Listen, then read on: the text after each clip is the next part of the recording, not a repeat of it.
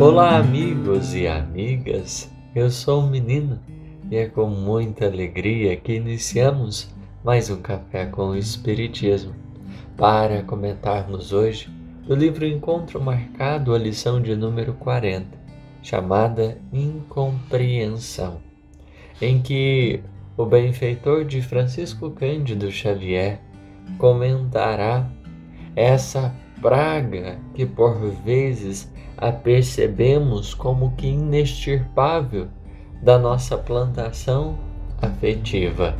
A incompreensão, ela tem corroído os mais belos tesouros dos sentimentos que temos no coração e por vezes corrompido relações das mais diversas desde as que temos com os nossos amigos a aquelas com as pessoas que se mostram tanto que mais distantes do nosso espírito na senda evolutiva. A incompreensão é, pois, uma chaga que acomete-nos a intimidade e por vezes adoece-nos enormemente, impedindo-nos de caminhar com acerto e com tranquilidade no curso da vida. Por isso, Emmanuel irá nos dizer o seguinte: No entanto, se revisarmos o íntimo da alma, aí surpreenderemos a lógica e a justiça, induzindo-nos ao reexame de todos os problemas dessa natureza, ainda mesmo os mais intrincados. Emmanuel aqui nos convida então a fazermos esse percurso de volta para nos atermos às questões do nosso mundo interior. Por vezes, quando nos sentimos incompreendidos, quando a incompreensão cerca-nos a alma, normalmente nós costumamos a focar tão somente no lado externo. E aí a gente olha as pessoas, a gente observa as circunstâncias e normalmente a gente anota os problemas como que é, tendo origem nos outros. São os outros que estão agindo de forma egoísta, são os outros que estão agindo de uma maneira tão complicada de uma forma tão inflexível os outros que não pensam em nós, as outras pessoas que não nos percebem. E nesse particular, quando vamos para a orientação de Emmanuel, se revisarmos o íntimo da alma, aí surpreenderemos a lógica e a justiça. Ou seja, se nós vamos nos desconectando do contexto externo e a gente vai começando a perceber um pouquinho o nosso ser, nós teremos essas duas companheiras, a lógica e a justiça, para nos auxiliar a nos desgarrarmos dessas algemas que nos aprisionam tanto, ensinando-nos a perceber a vida sob os graus mais infinitos da sutileza, da paz, do entendimento.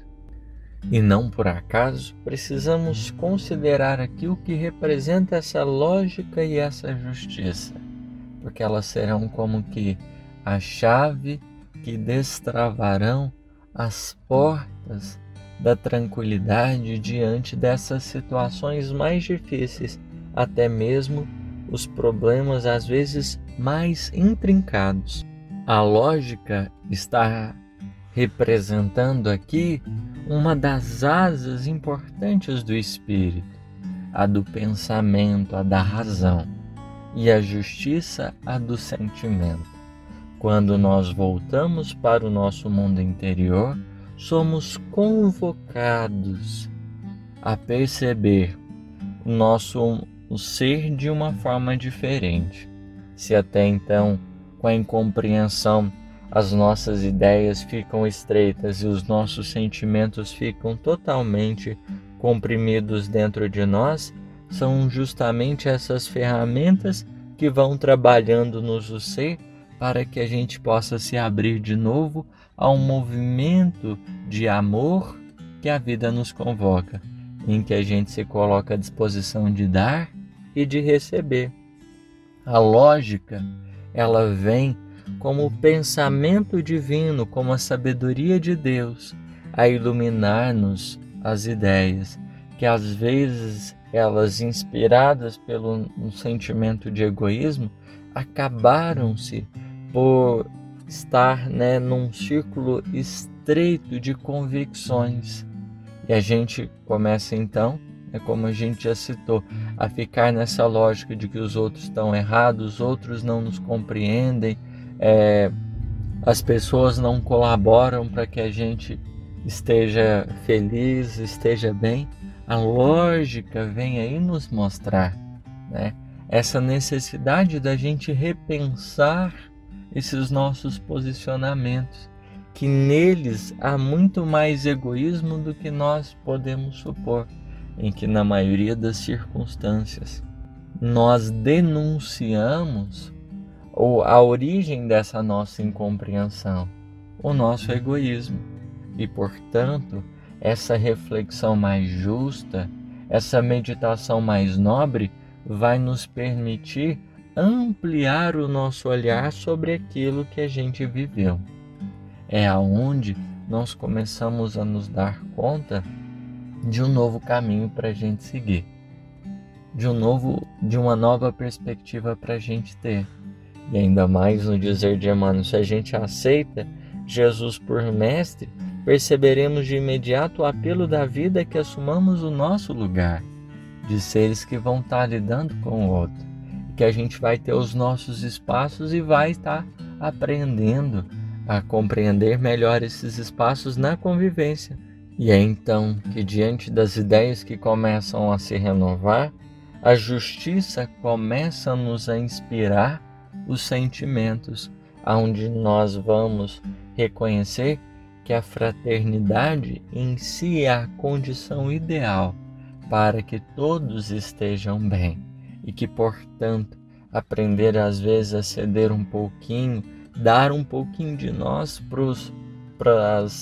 para os momentos será mais do que indispensável, será necessário para mantermos a harmonia em nós e nos outros. Esse sentimento de justiça que nos impele não a nos impor, não a fazer para sobrepor, mas, sobretudo, que nos dá segurança de pensarmos no processo de aprendizado. Os outros estão aprendendo, eu também estou aprendendo, e se o outro ultrapassou um pouquinho os limites dele, eu cedo um pouquinho da minha parte, mas dou a ele condições de refletir sobre o que ele fez, e igualmente. Permito-me refletir nos momentos que eu também ultrapassei esses limites. E aí a gente vai reconstruindo esse mundo interior. E essa incompreensão, que antes estava tão intensa, vai se desfazendo ao toque dessas novas luzes que começam a clarear. Justiça e lógica, lógica e justiça são duas ferramentas importantes para os nossos corações diante dessas lutas importantes. Que Deus nos, nos abençoe e até a próxima.